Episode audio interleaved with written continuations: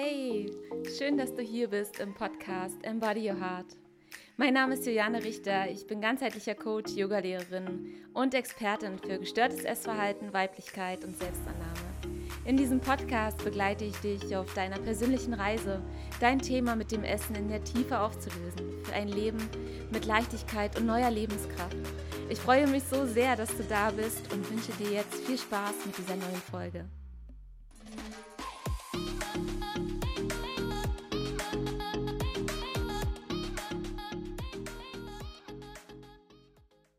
Dieser heutigen Folge möchte ich mit dir einen Live-Mitschnitt teilen aus dem letzten Girls Talk mit Kira Siefert und Franziska Krusche.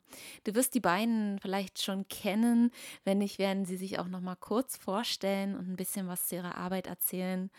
Ähm, wir drei haben uns einfach vor, ja, jetzt mittlerweile einem ungefähr Dreivierteljahr zusammengefunden, eine ganz, ganz tolle Mastermind gegründet und wir haben gebrainstormt in den letzten Wochen, wie wir euch zum Thema Beziehungen und dem Heilungsweg ja einfach begleiten können und unser Know-how und unsere Erfahrungen vor allem auch mitgeben können. Und ja, unser erster Girls Talk fand statt und ich möchte mit dir heute die Zusammenfassungen teilen und wir sprechen unter anderem darüber, wie du mit Familienmitgliedern umgehen kannst, die an der äh, Essstörung zum Beispiel mit beteiligt waren, beziehungsweise eher an der Entstehung mit beteiligt waren, ja. Und wie du es auch schaffst, auf deinem Heilungsweg ähm, gesunde Grenzen zu setzen und deinen eigenen Weg zu gehen, ja. Ähm, es kam auch die Frage auf, ob es Sinn machen kann, äh, für eine gewisse Zeit Distanz zu suchen. Ja, auch darauf sind wir eingegangen.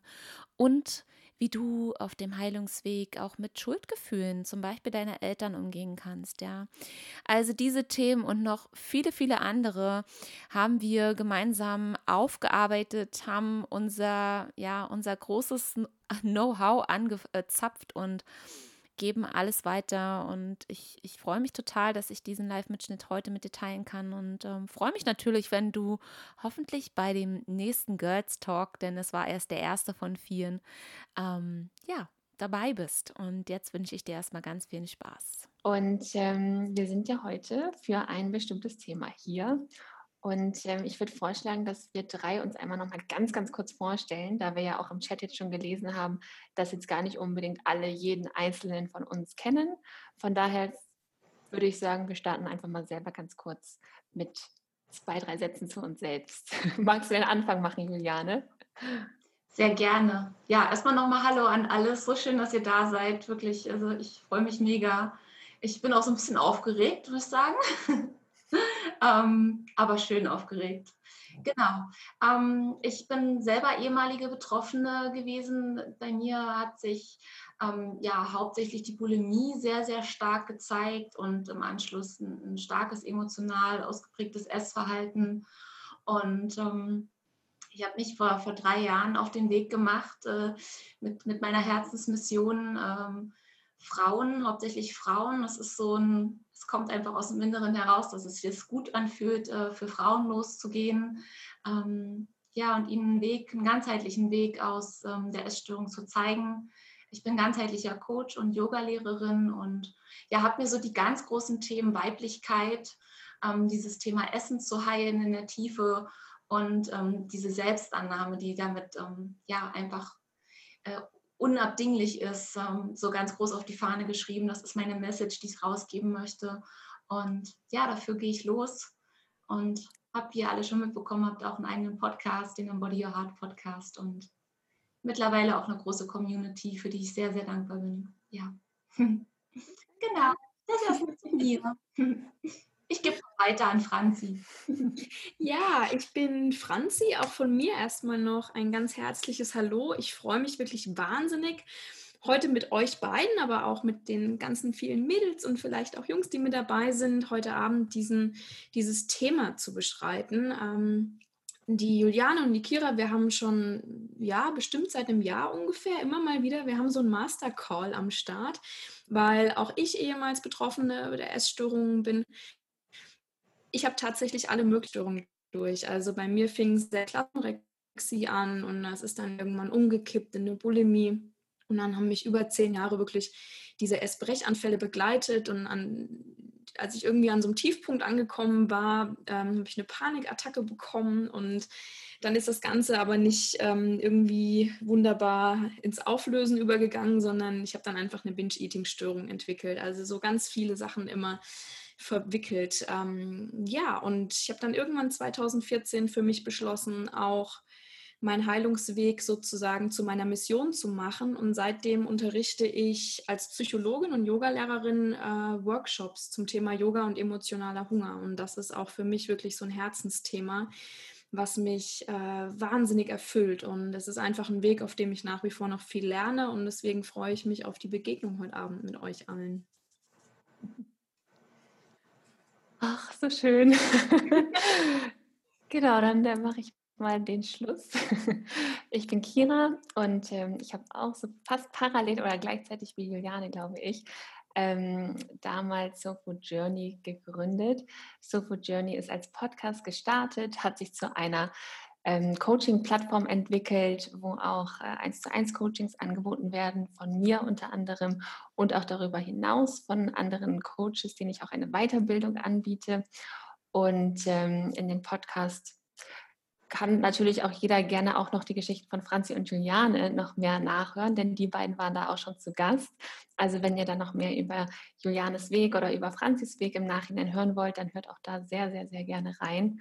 Und ähm, dazu gehört auch eine Community und das Ganze ist ausgerichtet auf den Schwerpunkt Heilung, weil ähm, ich auf meinem Weg und durch die eigene Geschichte, durch jegliche Form von Essstörung, die ich heutzutage Kleider nenne, ähm, habe ich festgestellt, dass mir sehr geholfen hat, meinen Fokus auf Gesundheit und den, den Gesundheits- oder den Heilungsprozess zu legen, anstatt auf die Krankheit oder das Symptom und dahinter zu blicken.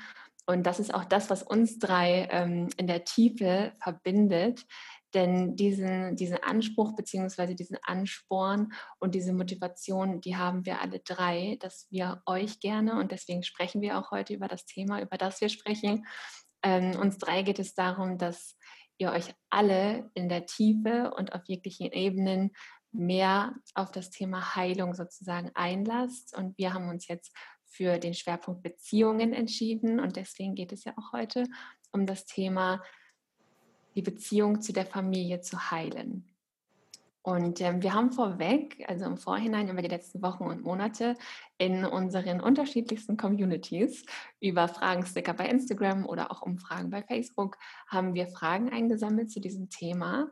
Und wir würden ganz gerne einfach mal eine ganz konkrete Frage aufgreifen aus Franzis Community und mit dieser Frage einfach mal ins Thema blind hineinstarten und wenn euch da währenddessen Fragen oder auch Gedanken aufploppen, dann teilt sie wirklich jederzeit gerne hier im Chat, sodass wir da auch direkt drauf eingehen können. Und diese Frage, äh, mit der wir jetzt starten, ist die, wie gehe ich mit Familienmitgliedern um, die an der, die an der Entstehung der Essstörung beteiligt waren oder beteiligt sind? Vielleicht mag da ähm, Franzi direkt starten, da es ja auch aus deiner, aus deiner Ecke kam, die Frage. Ja, diese Frage spielt so ein bisschen auf das Thema Schuld hin. Ähm, das ist so dieser absolute Klassiker. Ja, wenn man sich, glaube ich, auf den Heilungsweg begibt, fragt man sich, wo kommt das Problem her und wer war daran vielleicht auch beteiligt. Und in den Einzelcoachings erlebe ich immer wieder, dass dann auch die Frage einfach aufploppt, wie gehe ich damit um, wenn jemand daran beteiligt war aus meiner Familie, ja, wenn irgendetwas in meiner Kindheit oder irgendwie in der Jugend passiert ist, wie gehe ich damit um? Und ich finde es in dem Zusammenhang immer wieder ganz wichtig, individuell darauf zu schauen. Also man kann nicht einfach sagen, es gibt Schuldige und so und so geht man damit um. Ähm, und ich finde es ganz wichtig zu unterscheiden, dass es eventuell eine Schuld gibt und eine Schuldzuweisung. Also die Frage ist immer, ob ich jemandem die Schuld wirklich zuweise. Und da würde ich ganz gerne so ein bisschen in meine Vergangenheit gehen, beziehungsweise ein bisschen ausholen. Also bei mir ist ganz klar, dass meine Eltern mitbeteiligt waren an der Entstehung der Essstörung. Also als Scheidungskind ist es passiert, dass meine Mutter sich wirklich zeitweise weniger um mich gekümmert hat und sich immer so ein bisschen aufgeteilt hat zwischen meinem Stiefvater und mir und ähm, konnte mir, sage ich mal, emotional nicht so zur Seite stehen, wie ich es eventuell gebraucht hätte. Und darunter habe ich gelitten. Ähm, das habe ich in der Therapie auch rausgearbeitet und die Schuldfrage war schon klar, dass meine Mutter mit daran beteiligt war. Aber mir war es ganz wichtig, ihr diese Schuld nicht zuzuweisen. Also wirklich zu sagen, ich glaube, sie hat es nicht mit Absicht gemacht. Also ich glaube es nicht nur, davon bin ich überzeugt. Ja? Also ich denke, dass viele Menschen, die beteiligt sind an der Entstehung einer Essstörung, ähm, dennoch eventuell versuchen, ihr Bestes zu geben in dem Moment, ja, nach ihrem besten Wissen handeln. Und das ist was, was ich immer so ganz, ganz wichtig finde, ja, dass man zwar gucken kann, ähm, wer ist beteiligt, wer hat Schuld, aber darf und muss ich die Schuld der Person wirklich zuweisen. Ja? Also hat die Person wirklich mit schlechtem Wissen oder böswilligen Absichten gehandelt oder eben auch nicht. Also das ist was, was ich ähm, immer ganz, ganz wichtig finde. Ja. Mhm. Welche Erfahrung hast du damit gemacht, Juliane? Ist das ähnlich wie bei Franzi oder würdest du sagen, komplettes Gegenteil? Mm, nee, also schon relativ ähnlich, weil ich bin ja auch ein Entscheidungskind und ähm, da liefen natürlich so einige Dinge auch in meiner Kindheit ab, die definitiv ähm, mich in, in, meinem Glauben konditioniert haben, mich in meinem Weltbild konditioniert haben. Natürlich, ja klar, das, die Prägungen, unsere Wurzeln. Ähm, ich glaube, das ist auch ein ganz, ganz, ich glaube das nicht nur, ich bin mir dazu 100% sicher, dass das einfach ein Punkt ist. Deswegen haben wir das auch hier aufgegriffen, ähm, zu dem Ursprung zurückzukehren und sich anzuschauen, ähm, warum bin ich der oder diejenige geworden, wie ich geworden bin, ähm, was sind meine wirklichen Wurzeln. Und mir hat es damals, als mir überhaupt erst mal dieser Bewusstseinsprozess dann in dem Heilungsprozess losging, ähm, mir hat das total geholfen, auch erstmal die Schuld woanders abzuladen. Ja, und ich glaube, dass das am Anfang auch erstmal ein ganz, ganz wichtiger Prozess ist, den man auch für sich durchmachen darf. Ähm, weil, also ich persönlich habe diesen Schmerz nicht ertragen und ich konnte auch noch nicht erkennen, wie ich in diesem ganzen System letztendlich ja auch eine Rolle spiele und mir unbewusst bewusst die Eltern ausgesucht habe, meinen Glauben ausgesucht habe und, und, und. Ja. Ähm, und dennoch war es für mich dann irgendwann so, so wichtig, ähm, da tiefer hinzuschauen. Ähm, ja, warum brauche ich diese, äh, diese Schuldzuweisung und was halte ich ja im Endeffekt dann da auch noch von mir fern, was noch nicht bei mir ist, ja, was noch nicht in mir ganz geworden ist, ja. Und das ist aber, glaube ich, erst wirklich dieser, dieser zweite Schritt, dann da wirklich den, den Spiegel zu nehmen und auf mich wieder zu schauen, zu gucken, hey, okay, wo kann ich jetzt daraus wieder in meine Kraft reinkommen, meine Lektion daraus ziehen und vor allem das, was ich diesem anderen Menschen als, als Schuldpaket übergeholfen habe. Im Prinzip geben wir damit ja auch unsere komplette Lebensenergie an, an jemanden ab. Ähm, wie kann ich mir das jetzt wieder zurückholen und wie kann ich es jetzt integrieren, dass ich mir, sei es äh, die Liebe meiner Mutter, wie kann ich mir diese Liebe jetzt in mein Leben einladen? Und zwar auf eine, auf eine Art und Weise, wie es sich jetzt für mich stimmig anfühlt, wie ich es jetzt brauche. Ja, hm. ähm, ja das, das, das sind so gerade so die großen Gedanken, die einfach dazu kommen. Ja. Aber ich glaube, dass das gerade am Anfang auch total wichtig ist, diese Schuld zuzuweisen zu jemandem. Ja. Hm, ja, und wie du schon sagst, also es hängt ja auch immer davon ab, wo wir gerade stehen. Als, nämlich während du gerade gesprochen hast, habe ich auch gedacht, ähm, je nachdem, an welchem Punkt jeder Einzelne natürlich auch jetzt gerade in diesem Moment auf seinem Weg steht, ist es abhängig davon, wie wir mit der Schuld umgehen oder wo, wofür wir die Schuld im Endeffekt benutzen.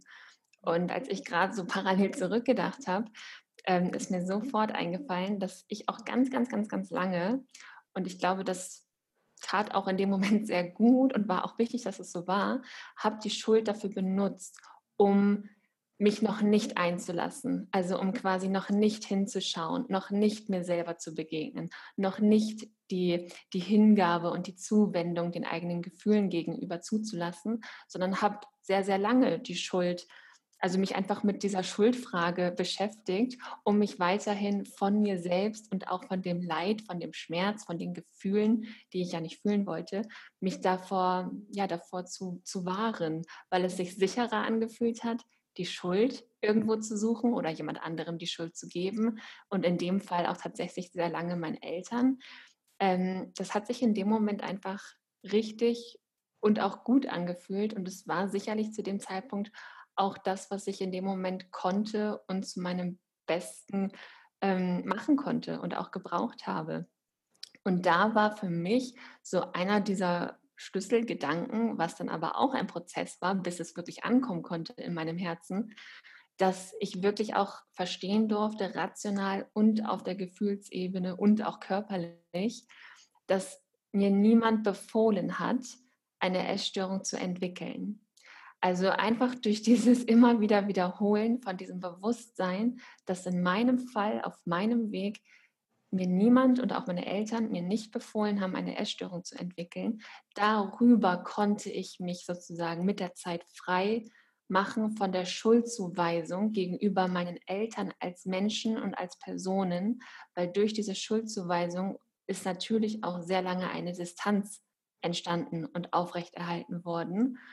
Und mit dem wachsenden Bewusstsein, dass mir das niemand befohlen hat und deswegen auch niemand diese Schuld dafür tragen kann und es auch im Grunde niemanden gibt, der die Schuld in meinem Fall dafür tragen oder auf sich nehmen kann oder sollte, ähm, hat das Herz, sag ich mal, auf, auf lange Sicht und auf den gesamten Prozess wieder dazu befähigt, sich gegenüber meinen Eltern zu öffnen und da sozusagen auch Liebe zu entwickeln oder zu empfangen und auch zu senden.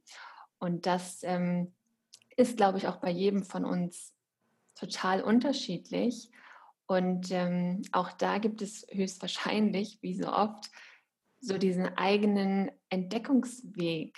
Und dass, dass, dass das, was wir tun können, das ist, dass wir hinschauen und das zulassen, dass wir wahrnehmen, also die Wahrnehmung quasi zulassen wo stehe ich in Bezug auf diese Schuldzuweisung oder Schuldfrage aktuell? Verschließe ich meine Augen davor noch oder ist es mir bereits bewusst, wo ich da im Moment stehe oder wie ich meinen Eltern und meiner Familie gegenüberstehe? Was würdet ihr sagen, ist ähm, oder wie spielt da auch so Abgrenzung mit rein? Denn das Thema an sich, das schreit ja quasi schon nach Abgrenzung. ähm, was würdet ihr sagen? Mhm, zum Thema Abgrenzung. Also vielleicht ähm, kann ich sogar fast als Überleitung nehmen, weil mir kam gerade noch ein Gedanke zu dem Thema, ich habe mir nicht, also mir hat niemand befohlen, eine Essstörung zu entwickeln. Ja? Und ich finde, in dem Zusammenhang ist es ganz wichtig, dass eine Essstörung etwas Multifaktorielles ist. Also viele Faktoren spielen mit rein. Und die Verhaltensweisen aus, also von Menschen in unserem Umfeld sind ein Faktor von vielen wir selbst bringen eine sogenannte Vulnerabilität mit, also eine bestimmte Prädisposition. Also vielleicht haben wir irgendwas vererbt bekommen oder andere Faktoren, die eben das dann begünstigen. Ja, also so das, was wir mitbringen und das, was unsere Eltern uns gegeben haben in dem Moment, haben das dann entstehen lassen. Und ähm, ich glaube, dass Abgrenzung in diesem Zusammenhang was ganz Wichtiges ist, um dieses, dieses Faktorgebilde aufzulösen. Ja, also dass nicht immer meine Voraussetzungen mit dem, was meine Eltern mir geben, aufeinander prallen. Also das sehe ich auch immer wieder in Gesprächen, dass Eltern oder auch Freunde natürlich nach wie vor triggern können. Und das werden einige von euch vielleicht auch kennen. Wenn es bei euch so ist, schreibt es gerne in den Chat rein, dass enge Verwandte einen immer noch triggern, also auch diese Essstörungen noch triggern. Und ich glaube, Abgrenzung, ja, ich sehe es ähm, gerade schon, oh ja, Und ich glaube, Abgrenzung ist genau der Weg, ja. Also dieses bewusste und liebevolle Grenzen ziehen und zu sagen, bis hierhin und nicht weiter, ja, weil so wie du mich behandelst, das passt nicht mit dem zusammen, ja, weil das triggert einfach immer wieder Problematik. Hm. Auch noch eine ganz äh, spannende Story und das ist tatsächlich auch ein Punkt, den ich äh, auch immer wieder in, in meinen Mentorings auch mit anbringe, denn gerade wenn es an unsere Wurzeln geht, sind das, ist das ja immer, auf der einen Seite geben wir die Schuld an jemanden eventuell, aber auf der anderen Seite fühlen wir uns dann auch schuldig, weil wir dem vielleicht die Schuld geben. Ja, also ich habe das teilweise so schwer ausgehalten, ähm, diesen inneren Konflikt zu haben, zum Beispiel meinem Vater oder meiner Mutter Schuld zu geben und dann aber ich habe es teilweise auch nicht ausgehalten, mit ihnen in den Momenten Kontakt zu haben. Ja, ich habe in den ersten drei Monaten, wo ich damals in der Klinik war, ich konnte mich nicht bei meinem Vater melden, weil ich gemerkt habe, ach du Scheiße, was, was hat der da alles verbockt, dass du jetzt gerade leidest? Ja, da war ich halt noch voll in diesem Abwehrmodus. Und ich habe es nicht ertragen, dass er irgendwie nur ansatzweise in meiner Nähe ist. Und gleichzeitig habe ich mich so extrem schuldig gefühlt. Dieses, oh Gott, wie kannst du nur so sein als Tochter? Du kannst doch nicht deinen eigenen Vater so behandeln und so wegstoßen. Und dir da zu erlauben, doch, du darfst. Es ist dein Leben, es geht jetzt hier um dich. Ähm, das, das hat mir so extrem geholfen und das ist auch das, was ich immer wieder weitergebe. Also wenn auch gerade jemand genau an diesem Punkt ist, erlaubt dir das, dass du dich jetzt gerade in dem Moment abgrenzen darfst, wenn dieser Schmerz einfach noch so, so stark ist. Und vor allem bringt es halt noch den Aspekt mit rein, dass Distanz auch wieder Nähe schaffen kann. Das heißt, wenn du mal weggehst von diesem Menschen und bei dir bist und dir im Klaren bist, welche Rolle spielst du, welche Rolle spielt der andere, kann auch eigentlich wieder eine wirkliche Nähe dann stattfinden. Und das ist letztendlich auch passiert, weil mein Vater, der hat auf einmal auch sich gefragt, was ist mit ihr jetzt los? Und hat angefangen, sich selbst zu reflektieren und hat angefangen nachzudenken, so, okay, also du spiegelst dem Gegenüber ja auch etwas aus von deinem Verhalten. Und letztendlich sind wir dadurch beide ein Stück heiler geworden und konnten unsere Beziehung auf eine ganz andere Ebene heben. Ja. Und das war so, so heilsam einfach. Ja. Aber dafür habe ich es gebraucht, mich halt extrem abzugrenzen, also wirklich in die komplette Distanz zu gehen. Ja. Ja. Mhm.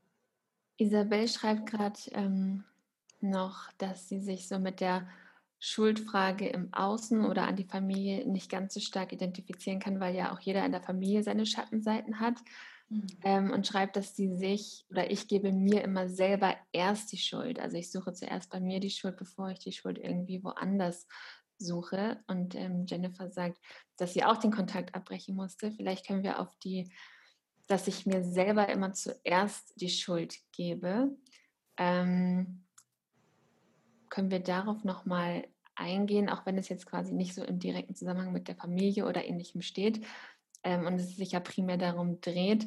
Doch ähm, vielleicht so ein ganz kurzer Exkurs in die, in die Selbstschuldzuweisung. Ja, Absolut. Also äh, kann ich total unterschreiben, weil das, also es beleuchtet eher so die Beziehung zu einem selbst. Aber bevor ich im Außen gesucht habe, wer der Schuldige oder die Schuldige sein könnte, ähm, ich habe das jetzt 10, 12 Jahre in meinem Fall mit mir selbst ausgemacht. Also ähm, ich sag mal so, ich glaube, bevor man wirklich vielleicht den Schritt auch in die Therapie unter anderem geht. Ähm, es hat sich immer nur um mich gedreht. Ich habe nie darüber nachgedacht, wer daran schuld sein könnte. Also ich kann das absolut unterschreiben, dass ich eine lange Zeit meines Weges wirklich einfach mir die Schuld dafür gegeben habe. Und vor allem war es ganz oft so, disziplinlos zu sein oder einfach nicht ähm, ja, viele Sachen nicht so leisten zu können, wie das andere können, ja, oder warum brauche ich diese, also Essanfälle vor allem. Ähm, ähm, also ich glaube, diese eigene Schuldfrage kommt ja vor allem, so ging es mir zumindest immer bei Essanfällen, ähm, immer wieder zu, zum Tragen, oder? Wie ging es euch beiden da? Also, es war, also Schuld mir gegenüber war permanent präsent. Immer. Ja, also ich habe auch immer geglaubt, also ja immer, ähm, dass ich die Einzige auf der Welt bin, die quasi zu dumm ist, mhm.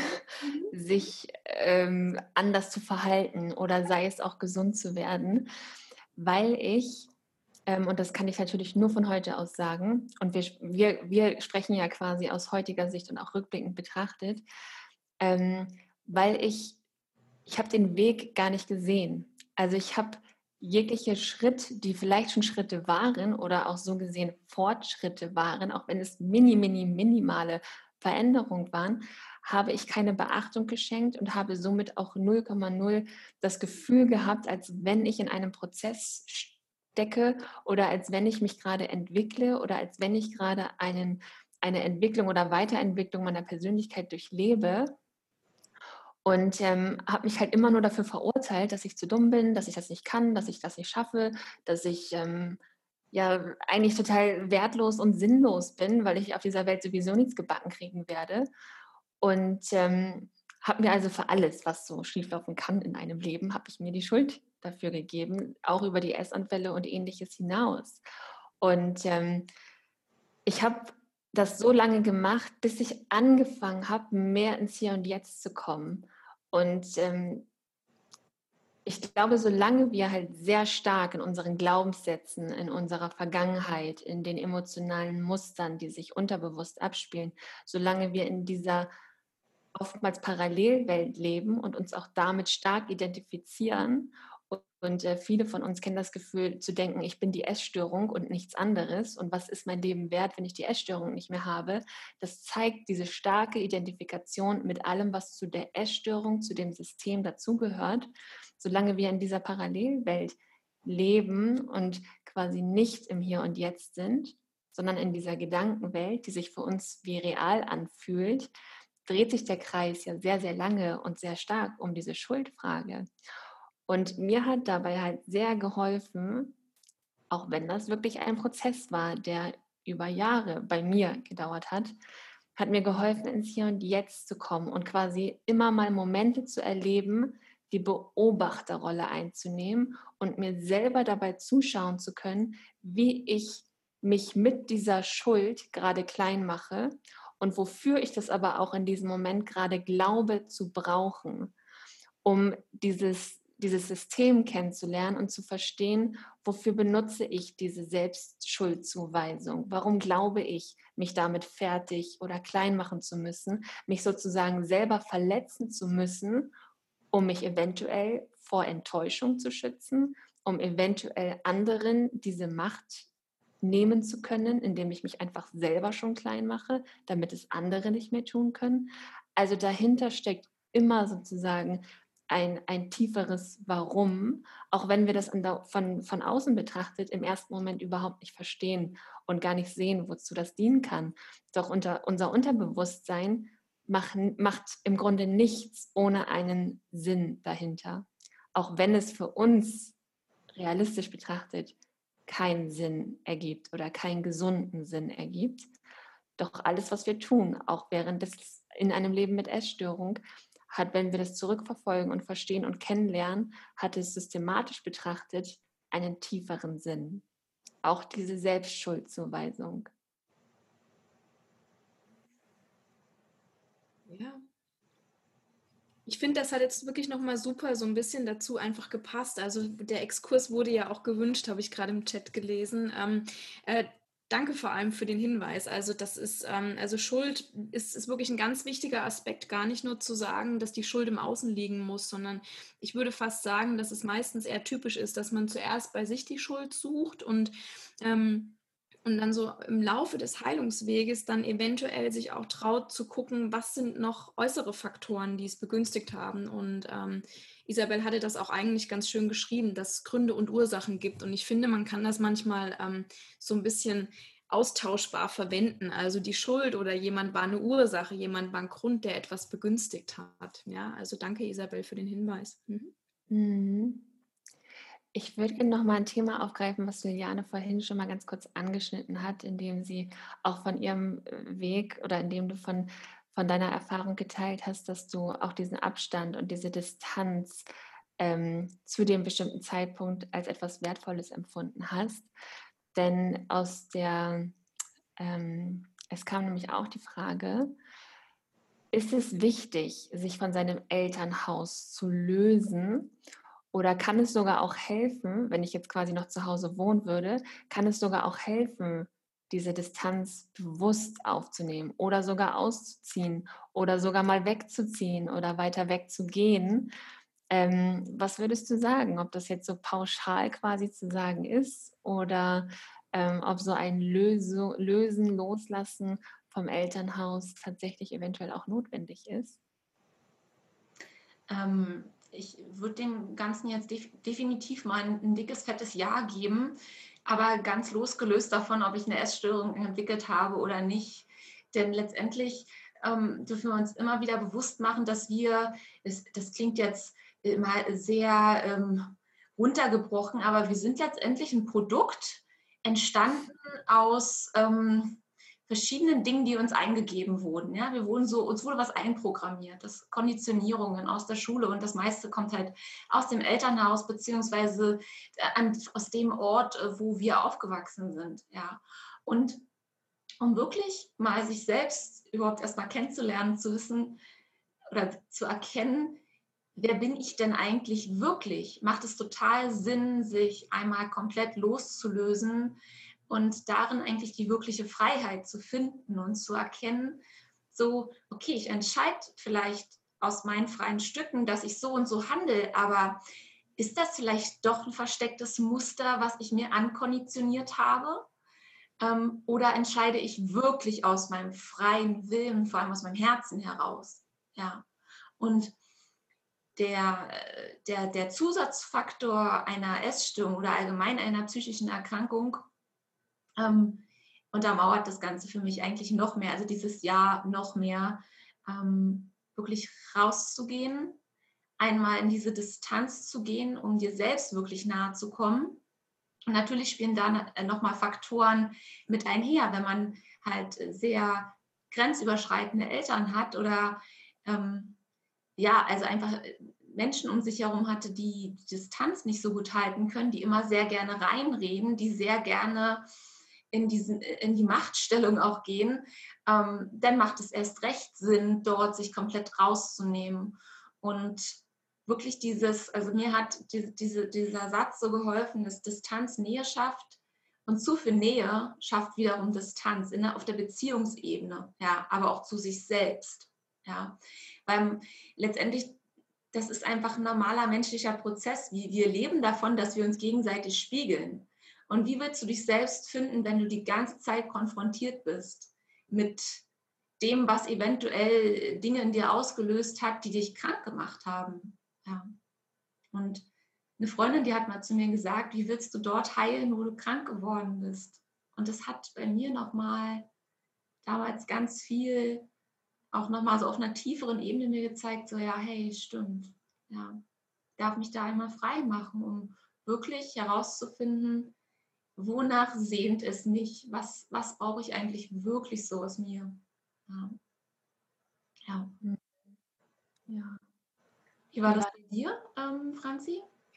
Also bei mir hat definitiv die Distanz viel mit sich gebracht. Also es hat mir gut getan, tatsächlich mich aus dem Elternhaus zu lösen. Ich war damals, ich bin nach dem Abitur ins Ausland gegangen für ein halbes Jahr und habe dann beim Zurückkommen einfach gemerkt, es funktioniert nicht mehr. Also da war für, für mich dann klar, sobald ich zu Hause war, waren die Essanfälle wieder da. Und das war für mich so ein ganz klares Zeichen. Auf der anderen Seite muss ich dazu sagen, meine Essstörung war nie so schlimm wie ab dem Zeitpunkt, als ich mich aus dem Elternhaus gelöst habe.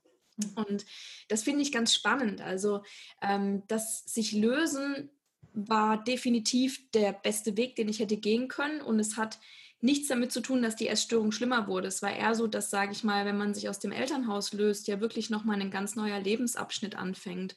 Und das ist was, was ich immer betone, dass man einfach eine Symptomverschlechterung nicht zwangsläufig zurückführen darf auf eine Entscheidung, die man getroffen hat. Also nur weil ich ausgezogen bin und alles schlimmer wurde erstmal, heißt das nicht, dass es falsch war. Also für mich vom Gefühl zur Beziehung meiner Eltern hin war es definitiv die richtige Entscheidung. Aber kennt ihr vielleicht auch. Also dieser Moment, wenn man sich so löst aus dem Elternhaus, es ist einfach ein ganz neuer Lebensabschnitt, den man so nicht kannte. Und für mich war es ganz schwer, wirklich mein Essverhalten alleine zu regeln. Also für mich selbst einkaufen zu gehen, Lebensmittel zu Hause zu haben, ähm, für mich alleine verantwortlich zu sein, keine festen Mahlzeiten, nicht niemanden zu haben, der kocht und sagt, komm um sieben essen wir, sondern wirklich alles alleine zu regeln, dass man nochmal mal schwierig, aber die Lösung, mich da abzulösen aus dem Elternhaus, war der richtige Weg und ich würde ihn immer wieder gehen wollen.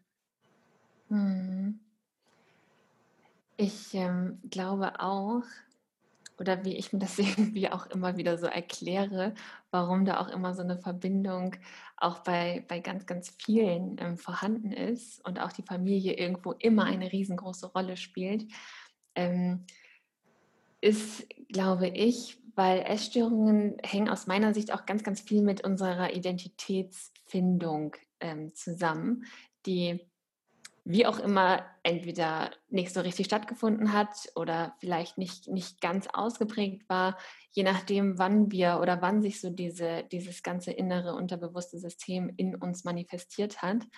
Ähm, doch ich glaube, dass es auf einer Identitätsebene auch sehr große Auswirkungen hat.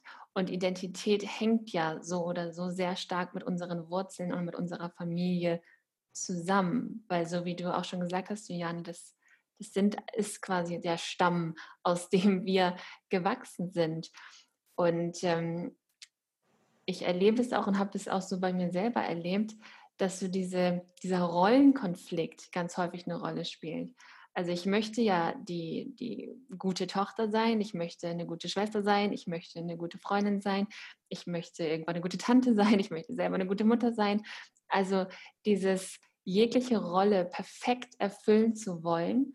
Und das ist am Anfang unseres Lebens einfach diese Beziehung zu unseren Eltern, weil das die einzige Beziehung ist, die wir von Anfang an haben, ähm, ab dem Zeitpunkt, wo wir auf die Welt kommen. Das ist die Bindung, die wir erleben und diese Bindung, die unser Ur, von der sich unser Urvertrauen entweder nährt oder eher eine Mangelform quasi entwickelt. Und deswegen glaube ich, ist diese Bindung zu unseren Eltern und ist es auch ein Leben lang ähm, etwas, was uns auf Identitätsebene beeinflussen kann und ähm, dass wir da auch, ja, dass wir, dass wir da diese Distanz eventuell brauchen, um wirklich erst auch mal den Fokus quasi auf uns selber legen zu können, weil es immer einen Einfluss hat, weil das unsere Urbindung ist, aus der wir genährt wurden, aus der wir entstanden sind. Und so, so habe ich es auf jeden Fall auch erlebt, dass diese Distanz, und ich habe sie damals recht, recht unüberlegt äh, gewählt, dass da auch erstmal kein Kontakt war. Und ähm, es hat einfach gut getan, weil ich dadurch wieder zu meinem Kern erst einmal zurückkommen konnte und mir war auch klar, ich werde wieder Kontakt aufnehmen. Doch erstens, es war eine eigene Entscheidung. Es war eine bewusste Entscheidung und ich wusste, dass es eine Entscheidung für mich ist und nicht gegen meine Eltern. Und ich wusste, es wird ein Tag kommen, in dem ich in Verbindung mit mir selber bin und aus dieser Bindung zu mir selbst eine Bindung zu meinen Eltern aufbauen kann. Und genau so ist es gekommen. Und das war, glaube ich, kein Glück, ich glaube, das ist eine Fähigkeit, die wir alle haben, eine Fähigkeit, die wir alle in uns tragen, wenn diese Bindung nach innen existiert und wir bereit sind, echte Bindungen nach außen ja, aufzubauen, ohne dass dadurch direkt neue Abhängigkeiten entstehen, die wieder Einfluss auf uns nehmen können, wo ja dann auch wieder Abgrenzung eine Rolle spielt. Denn je stärker die Bindung nach innen ist, desto eher kann ich für mich einstellen, also einstehen, desto eher kann ich meine Grenzen setzen, desto eher kann ich meine Wahrheit sprechen und desto gesünder sind die Bindungen nach außen, glaube ich. Ich finde, was dazu wirklich super passt, ist also das mit der Rolle, ja, also das stimmt absolut. Jeder Mensch hat verschiedene Rollen, die er einnimmt und das wird auch immer so sein. Aber Heilung ist ja eigentlich synonym zu sehen zu, ich wachse in mich hinein, also in meine Rolle, die einzige Rolle, die nicht beeinflusst ist von irgendwelchen anderen Personen oder Verpflichtungen. Und das ist mir persönlich auch viel, viel leichter gefallen, als ich dann aus dem Elternhaus raus war. Und ich merke das auch heute noch. Es kommt jetzt so ein bisschen darauf an, ob man ähm, mit dem Wort Energie was anfangen kann, aber ich merke immer, obwohl ich meine Eltern über alles liebe und wir keine Themen mehr haben in dem Sinne, dass ich, wenn ich in der Energie meiner Eltern bin, Kopfschmerzen teilweise bekomme. Also wenn ich zwei, drei Tage mit meinen Eltern verbringe, dass ich körperlich reagiere, dass ich müder bin, als ich sein sollte, dass es mich irgendwie erschöpft. Und das ist was, was okay ist. Das darf man akzeptieren. Ich liebe meine Eltern trotzdem über alles. Und ich brauche dann aber immer wieder so einen Regenerationsprozess. Wenn ich dann wieder alleine bin, merke ich wieder, ich muss einfach mal wieder bei mir ankommen. Und das zeigt mir immer wieder, dass die Rolle, die ich damals gespielt habe, eben nicht meine Rolle war, so wie sie heute ist. Ja, und dass es da immer noch so einen Clash gibt, wenn wir aufeinandertreffen. Kennt ihr das auch von euch? Also ja, ich kann das auch definitiv so unterschreiben. Ja, ja, es ist äh, nach wie vor äh, sind da einfach Dinge, die, die triggern mich auch heute noch. Aber ich gehe damit halt ganz, ganz anders um.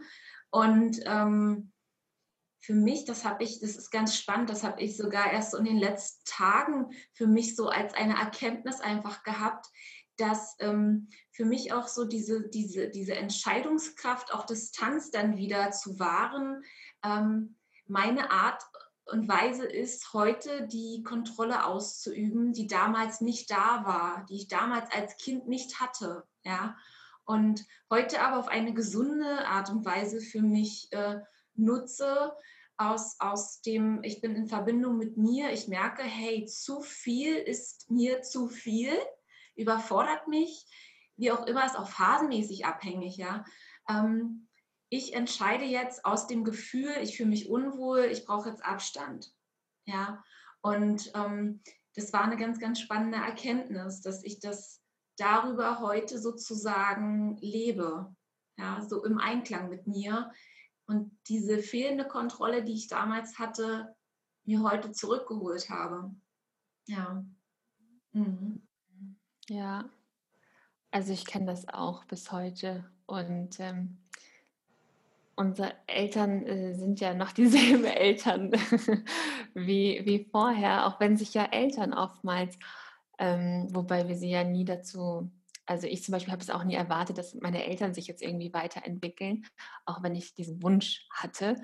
Ähm, doch ich glaube, dass Eltern so oder so irgendwie auf eine gewisse Art und Weise dennoch anfangen zu hinterfragen, zu reflektieren, auch bei sich selber mit Sicherheit ähm, die Schuld zum Beispiel suchen eine Zeit lang oder sich auch dieselben Fragen stellen, wie wir sie uns quasi stellen, warum, weshalb, wieso. Ähm, ich glaube, dass es Eltern sogar teilweise ähnlich geht ähm, und dass sie quasi auch eine Entwicklung durchleben. Ähm, die meisten Eltern holen sich dafür keine Unterstützung.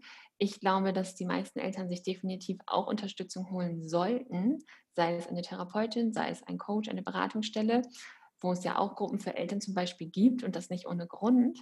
Und ich habe bei meinen Eltern, ohne dass sie jetzt irgendwas dabei aktiv gemacht haben, habe ich auf jeden Fall auch eine Weiterentwicklung wahrgenommen, weil sie ja, weil sie sich einfach für bestimmte Gedanken geöffnet haben und weil auch ich durch meine Entwicklung anders auf sie zugehe. Also wenn ich jetzt heute zum Beispiel solche Momente habe, wo ich jetzt damals gesagt hätte, ich fühle mich getriggert oder ähnliches, dann ist es zum einen für mich ein Indiz dafür, dass hier gerade etwas bei mir passiert und dass meine Eltern mir in dem Moment etwas spiegeln, was ich bei mir selber beispielsweise ablehne. Also sei es eine Schattenseite von mir, die ich noch nicht ganz so cool finde, die in dem Moment äh, ja aktiviert wird, indem ich es in meinen Eltern quasi sehe und gespiegelt bekomme. Und deswegen ist es zum einen in dem Moment ja kurz uncool. Ähm, Im Nachhinein ist es wiederum spannend, weil ich dadurch auch wieder Punkte habe und blinde Flecken habe, wo ich quasi hinschauen kann und wo ich mir bewusst machen darf, dass da etwas ist, was ich, was ich ablehne oder was ich noch nicht integriert habe oder was ich einfach noch nicht akzeptiert habe als Anteil von mir. Und ähm, mit meinen Eltern gehe ich insofern anders um, indem ich das meiste versuche auszusprechen. Also indem ich das sage, dass ähm, ja, dass, dass ich gerade oder dass sie gerade etwas in mir auslösen und ähm, dass ich das einfach ganz offen anspreche und teile. Und das wäre damals nicht denkbar gewesen. Also ich wusste es ja gar nicht, deswegen konnte ich es gar nicht aussprechen, aber ich hätte es auch niemals ausgesprochen vor lauter Scham und auch Angst vor Reaktion, weil es ja im ersten Moment nicht unbedingt für Harmonie sorgt, sondern eher ganz viele Fragen und eventuell auch da wieder ähm, schlechtes Gewissen und ähnliches auslöst. Doch ich mache das auch so ein bisschen auf eine humorvolle Art und Weise mittlerweile, weil ich auch wieder gelernt habe, über mich selber lachen zu können. Also das ist aber alles durch die Entwicklung entstanden und ähm, ich, keiner von uns wusste ja jemals, wie sieht der Weg aus oder wo werde ich landen in dieser Beziehung mit meiner Familie. Von daher glaube ich, ist es das Allerwichtigste, sich in dem Sinne um sich selbst, so wie wir es auch alle gemacht haben, um uns selber zu kümmern, bei uns selber hinzuschauen und, unsere Eltern entweder, wenn es möglich ist, Teil des Weges sein zu lassen und sie teilhaben zu lassen. Und wenn das nicht denkbar ist oder nicht möglich ist, weil da ja auch beide Seiten dazugehören, dann kann es, glaube ich, auch jedem gut tun, diesen Abstand aufzunehmen, um langfristig wieder eine Nähe zu erschaffen. Mhm. Bin ich auch felsenfest von überzeugt, dass wir das an der einen oder anderen Stelle immer gut gebrauchen und auch für uns nutzen können. Ich fand auch den Moment eigentlich schön, als ich für mich sagen konnte, ich bin bei mir angekommen und bin als diese neue Person oder diese, diese gesunde Person, sage ich mal, dann meinen Eltern auf eine ganz andere Art und Weise begegnet. Ja, und das ist nochmal eine Begegnung, ähm, die unsere Beziehung, sage ich mal, auf das nächste Level gepusht hat. Also mit viel mehr Achtung, mit viel mehr Verständnis ähm, und vor allem auch mit der Möglichkeit, tatsächlich über diese Themen zu reden. Also wir, wir sitzen heute immer noch mal zusammen und reden drüber, was früher schiefgelaufen ist, aber ohne wirklich dann, um nochmal zur Schuld zu kommen, ohne zu sagen, hey, das habt ihr so und so gemacht, ja, sondern einfach auch, ähm, ja, für vielleicht mal die Sichtweise der Eltern zu erfahren, also in meinem Fall die Eltern, und auch zu hören, ähm, dass sie das Bewusstsein einfach nicht hatten für bestimmte Sachen, ja. Mhm. Ähm, das finde ich immer ganz spannend und was ich auch noch sagen wollte, es kam gerade noch eine ganz tolle Nachricht rein, in der steht, dass es immer wieder frustrierend ist, sich auch dabei zu ertappen, wie anstrengend oder wie schwierig es ist, diese alten Muster einfach loszulassen auf diesem Weg in diese neue Rolle. Ja, und das ist einfach so. Also es ist wirklich so anstrengend und ich bin so froh, dass man diesen Heilungsweg nicht rückwärts gehen muss, sondern vorwärts, weil hätte ich gewusst, was auf mich zukommt, ich wäre den Weg niemals gegangen. Also das, wenn man nach vorne schaut und diesen Weg nicht sieht, dann kann man das, finde ich, auf einer tagtäglichen Ebene meistern, aber es ist wirklich Wahnsinn und da fühlen wir uns, glaube ich, auch alle sehr verbunden darin, wie schwer dieser Weg sein kann einfach, ne? Hm, ja, und ich habe auch nebenbei gerade noch den, den Satz gelesen, ähm, also sich, es ist frustrierend, sich dabei zu ertappen, wie sehr diese alten Muster in Bezug auf das emotionale Essen von damals greifen und wie tief diese Muster sitzen. Und ich finde, dazu passt auch ganz gut noch eine, eine Frage, die auch ganz konkret gestellt wurde. Wie löse ich mich von negativen Glaubenssätzen? Ersetzen wir jetzt einfach mal die Glaubenssätze durch Muster. Also wie löse ich mich von negativen oder unförderlichen oder ungesunden Mustern, die ich von meinen Eltern zum Beispiel übernommen habe? Denn ähm, wir haben ja auch schon über Identitätsfindung und den Zusammenhang und diese auch ein Stück weit Suche, denn in Sucht steckt ja auch die Suche, ähm, dass das eine, eine sehr große Rolle spielt bei ganz, ganz vielen und dass wir natürlich auch bestimmte Muster in uns tragen, die wir eventuell von unseren Eltern übernommen haben oder projiziert haben auf unser eigenes Leben. Das, was würdet ihr dazu sagen? Wie ist es möglich, oder ist es möglich, sich davon zu lösen? Wenn ja, wie ist es möglich, sich von solchen tief sitzenden Mustern, die wir aus der Bindung zu unseren Eltern heraus übernommen haben, sich davon frei zu machen und zu lösen?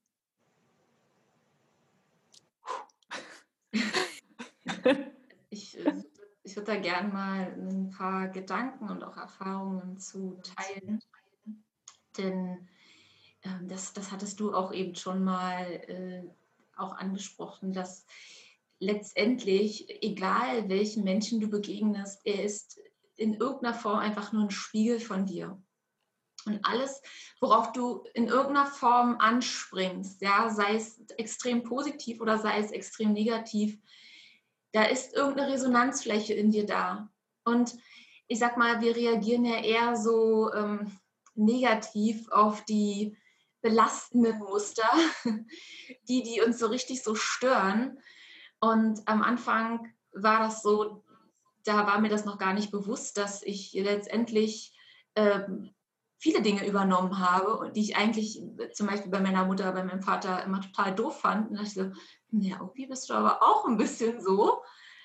Und dann habe ich es versucht, aber zu verändern. Und ich glaube, das ist der Punkt, wo bei den meisten der größte Schmerz entsteht. Weil es gibt einen wichtigen Aspekt, der noch davor liegt. Und das ist eigentlich das, wogegen wir uns wehren. Und zwar ist es das anzunehmen. Ja? Das, ist, das ist ja mit mein großes Steckenpferd, diese Selbstannahme, weil ich habe, also gefühlt, habe ich es nie verstanden. Ich dachte mal so, ja, okay, ich muss es annehmen, aber auch verändern. Ich will das auch irgendwie switchen. Und ich habe es ewig nicht verstanden, was es mit Annahme so auf sich hat. Kognitiv ja, aber auf der Gefühlsebene nicht, weil ich wollte es partout nicht haben. Und genau da liegt der Hase letztendlich auch im Pfeffer. Wir dürfen es anerkennen, dass das, das, was wir im Außen im Prinzip ja gespiegelt bekommen, das, was wir da so ablehnen, nur das ist, was wir in uns selbst noch nicht integriert haben. Und dass es darum geht, anzuerkennen, dass wir, wir mal zum Beispiel jetzt dieses, ich habe viele Klientinnen, die haben sehr übergriffige Mütter zum Beispiel gehabt, ja, eine sehr, sehr kontrollierende Mutter zum Beispiel, ja. Und ich sag mal so, so ein Kontrollfreak, ja, man speichert ja dann auch diese Person irgendwie in so, ein, in so eine Schublade gerne rein, ja. Und dich dann selbst mal zu fragen, okay, in welche Schublade hast du denn dein Kontrollfreak eigentlich reingepackt? Wo hast du deinen Kontrollzwang reingepackt? Was ähm, also vielleicht auch weggedrückt, was du selbst nicht sehen möchtest. Und dafür brauchen wir aber echt Mut, ja, um da radikal uns, ich sag mal so bildhaft gesprochen, nackt vor den Spiegel zu setzen und zu sagen, so, und das bin ich, und das bin ich auch, und das bin ich auch, weil letztendlich ist alles in uns. Und es geht darum, wirklich damit cool zu sein. Das heißt nicht, dass du es gut finden musst, aber sei cool damit. Und dann nimmst du diesem Ganzen auch den Druck raus. Ja? Das ist so dieses Gesetz von Gegendruck oder manche sagen auch Gesetz der Anziehung. Ja? Das, was du wegdrückst, wird eigentlich noch stärker und wird dir auch stärker am Außen projiziert. Und das, was du in dir selbst so weit wegdrückst, kommt über eine andere Ebene in dein Leben und sagt, hallo, mich kannst du nicht wegdrücken. Ich bin da, ich bin Teil von dir, nimm mich an und sieh auch das Geschenk dahinter. Ja. Und das war ein Aspekt, der mir extrem geholfen hat und auch nach wie vor noch extrem hilft, ja, weil mit der Nummer bin ich noch lange nicht fertig, was das Thema Selbstannahme angeht. Also ich bin auch in einem Prozess drin. Ähm, ich glaube, es ist eine Lebensaufgabe. Ich glaube, das ist genau dieser Weg. Ähm, genau damit im Rein zu sein, dass alles auch in dir irgendwo da ist. Und erst dann können diese Muster auch wirklich gehen, weil wir erkannt haben, dass es da ist und weil wir es angenommen haben. Mhm.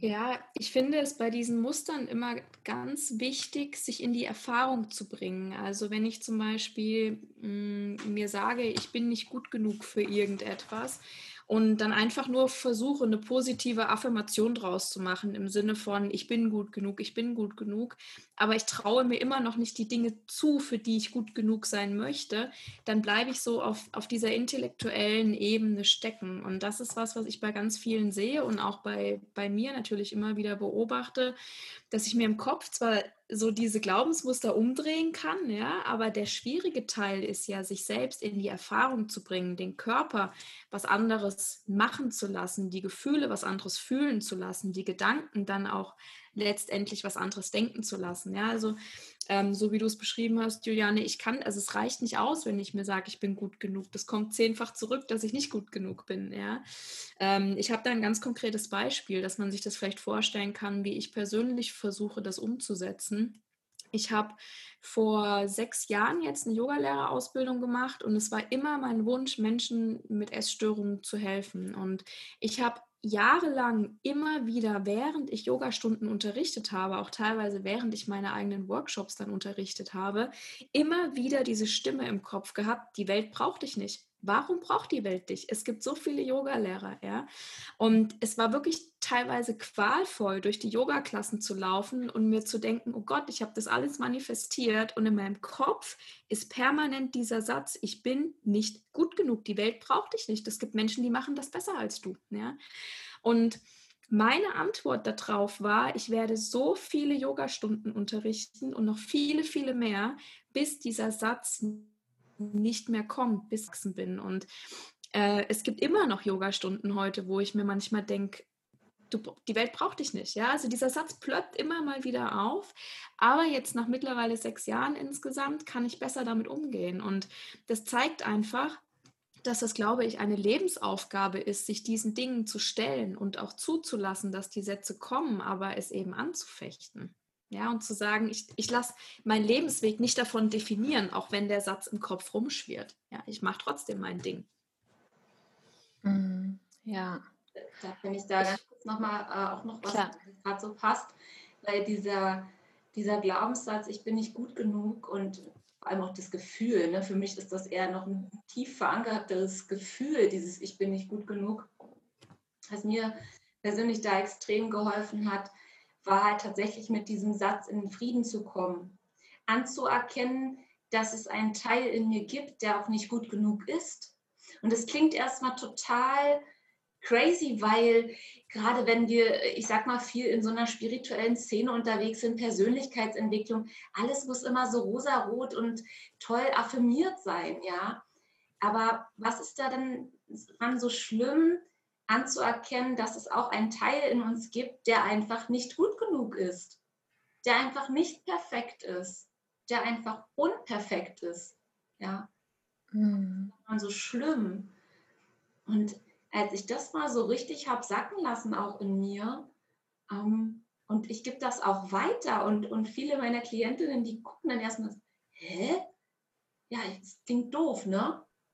Ja, aber irgendwie ist es auch befreiend, weil du, weil ein Teil in dir befriedigt ist, der ihm die ganze Zeit dagegen angekämpft hat. Na, du musst doch aber irgendwann fühlen, dass du gut genug bist. Weil du bist es ja und kognitiv wissen wir es auch, ja. Aber trotzdem bleibt da vielleicht eine kleine Zelle noch in dir, die eben noch nicht davon fest überzeugt ist, dass du gut genug bist. Und mit der Zelle auch im Frieden zu sein, war für mich total Entspannung pur auf einmal. Ja. Mhm. Einfallen lassen konnte. Ja. Ich, ja, ich, das passt total ähm, zu dem, was ich auch denke. Ähm, weil also mein Leitsatz damals oder auch bis heute, hört ja nie auf, ähm, ist nach wie vor, glaub nicht alles, was du denkst. Und das bedeutet ja erstmal auch wahrzunehmen, was denke ich überhaupt und dann nicht jedem Gedanken Glauben zu schenken. Und ähm, ich glaube, so dieser schwerpunktmäßige oder ich glaube, so Achtsamkeit ist wie so eine Wolke, die immer über meinem Weg irgendwie mitgeflogen ist. Ähm, und da gehörte halt auch immer diese Distanz aufbauen dazu. Und zwar nicht Distanz zu mir selber, sondern Distanz zu meinen Gedanken. Und ich hatte ja vorhin auch schon mal diese Beobachterrolle angesprochen, die auch ein Stück weit wieder dazugehört.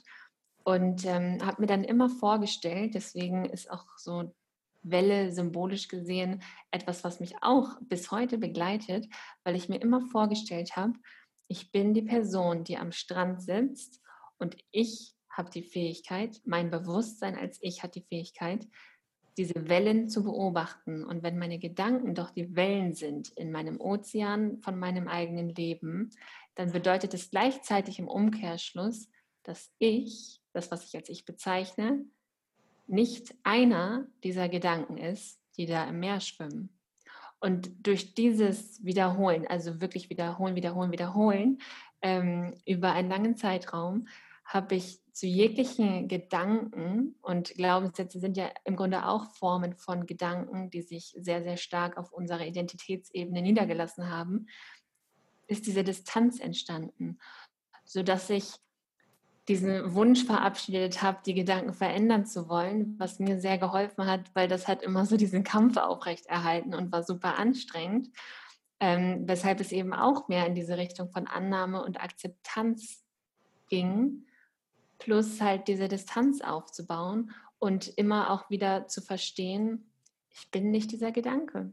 Und hey, es ist okay. Ich kann so oft und so viel und so laut denken wollen, ich bin nicht gut genug das bedeutet nicht, dass ich es nicht bin. Also es bedeutet nicht, dass das die einzige Wahrheit ist, die in diesem Leben über mich oder auch über andere existiert, denn es ist ein Gedanke. Und wenn ich das trainiere oder lerne oder für mich halt verstehen lerne und akzeptiere, dann darfst du denken, was du willst. Du glaubst es eben nicht. Und dann können wir auch zehnmal am Tag denken, ich bin nicht gut genug und glauben es nicht. Und wenn wir es nicht glauben, dann tun wir die Dinge, glaube ich, eher trotzdem. Und das finde ich so im Nachhinein witzige daran ist, ich habe mir das immer ein Stück weit so bewiesen, indem ich immer Sachen gemacht habe und dann rückblickend oder durch diese Taten und durch diese Handlungen gesehen habe, ach, ich kann es ja doch. Das war dann manchmal so ein bisschen diese extreme Fassung von, ich mache einen Bungee-Sprung und verstehe dadurch über dieses Körpergefühl und die Handlung und die Empfindung, ich kann es. Ich kann springen. Ich kann es wagen. Ich schaffe es. Und da hat so jeder seine eigene Art und Weise, wie oder wie rum dieses Bewusstsein jetzt tiefer sinken kann oder wie das Verständnis auch auf einer tieferen Ebene ankommen kann, glaube ich. Ähm, doch letztendlich ist die Handlung vermutlich, so wie Franzi anfangs gesagt hat, ist das, wodurch wir wirklich auf einer tiefen Ebene verstehen lernen. Und zwar nicht nur mit dem Kopf, sondern auch mit dem Herzen und auf gefühlter Ebene, sodass das, was wir rational vielleicht schon verstanden haben, auch wirklich in unserem Sein ankommen kann. Mhm. Und ich glaube, durch diese Erfahrungen, durch die Handlungen verkörpern wir diese Akzeptanz von Gedanke oder eben einen anderen Gedanken, der dann sagt, klar kannst du das. Warum denn nicht? Haben doch schon tausend andere gemacht. So wie wir den Weg gegangen sind, werden auch alle anderen den Weg gehen. Es ist keine Frage. Es ist ganz klar. Mhm. Ja, also da kam noch eine Frage zum Beispiel rein, in welche Schritte oder ob es bestimmte Schritte gibt, um diese Glaubenssätze, die positiven, umzusetzen. Und ich glaube, wenn man das so ein bisschen mal zusammenfasst, was wir jetzt mal in den Raum geworfen haben, ich, der allererste Schritt ist immer dieses Bewusstwerden. Ich muss mir dessen bewusst werden, dass ich Glaubenssätze habe oder ich darf mir dessen bewusst werden. Und Glaubenssätze sind tatsächlich gar nicht mal immer nur diese, diese Klassiker wie ich bin nicht gut genug. Ähm, das können auch ganz andere Glaubenssätze sein. Ich habe ganz lange Zeit einen Glaubenssatz gehabt, der mir erst vor ein paar Jahren bewusst wurde. Und zwar war der Glaubenssatz, ich darf nicht lange glücklich, äh, ja, also ich darf nicht lange glücklich sein. Ähm, ich hatte immer so das Gefühl, wenn ich mal eine gute Phase habe, dann kommt jetzt gleich wieder der Hammer. Also irgendwas muss passieren, dass diese gute Phase wieder aufhört. Und dessen war ich mir nicht bewusst und ich habe das immer so angezogen tatsächlich auch. Ja, ich dachte, wenn ich meinen Lauf habe, dann bleibt es nicht dabei. Das wird wieder schlechter zum Beispiel. Also der erste Schritt ist wirklich sich bewusst werden, sich überlegen, was man umformulieren möchte tatsächlich. Ja, also was möchte man draus machen? Und dann der dritte und in meinen Augen der wichtigste Schritt ist in die Handlung gehen. Ja, also wirklich in die Handlung gehen. Kira, du hast gesagt, ähm, Juliane und ich habe es auch vorhin nochmal gesagt ähm, man muss Taten sprechen lassen. Es reicht nicht auf der Gedankenebene zu bleiben. Und ich glaube, das ist deshalb der schwierigste Schritt von allen, weil das natürlich bedeutet, alle Gefühle mitzunehmen, die aufkommen können. Und da können ganz viele Gefühle aufkommen, die sehr unangenehm sind. Ja, also wenn man jetzt die Taten sprechen lässt, ist das natürlich nicht so, dass man das dann total toll findet, sondern das ist dann erstmal so ein Riesenchaos. Ähm, und in, mein, in meinem Fall wurden dann diese Zweifel auch immer lauter. Aber worum es geht, ist, die Taten mehr sprechen zu lassen als die Gedanken. Also trotz den Gedanken weitermachen, weitermachen, weitermachen. Ja, sich immer wieder in die Erfahrung bringen. Ja, auf jeden Fall. Ähm, ich finde noch eine, oder vielleicht können wir auch so, bevor wir gleich noch, ähm, ihr könnt auch gerne alle schon Fragen in den Chat schreiben. Ähm, wenn ihr noch ganz individuelle, persönliche Fragen habt, dann gehen wir da gerne noch drauf ein.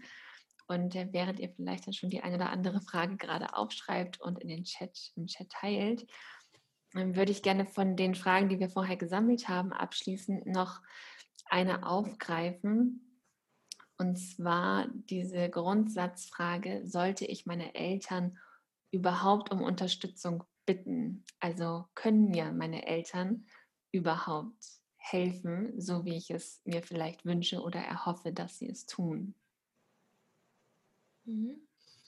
Ich glaube, dafür sollte man sich vielleicht überlegen, was man sich wünscht an Hilfe tatsächlich. Also ähm, meine Eltern waren sehr überfordert mit dem Problem tatsächlich. Also sie wollten helfen, aber wussten nicht wie. Und das hat es bei mir wirklich noch mal schlimmer gemacht. Also meine Mutter hat damals rausgefunden, dass ich eine Bulimie habe und hat mich zur Kinder- und Jugendtherapeutin gebracht. Und ich war an dem Punkt nicht bereit, ähm, mir erstens einzugestehen, ein Problem zu haben und zweitens ähm, den Heilungsweg schon zu gehen. Ja, und ich glaube, wenn man sich Hilfe wünscht, sollte man für sich vielleicht definieren, was es bedeutet. Manchmal kann Hilfe auch sein, wenn Eltern ähm, bewusst Abstand halten, was wir ja vorhin besprochen haben. Ja, also dass man formuliert, ähm, wenn ihr mir wirklich helfen wollt, dann lasst mir meinen Freiraum oder dann dann ähm, gibt das Problem anzugehen. Ja, also die Definition von was wünsche ich mir als Hilfe ist, steht als allererstes da.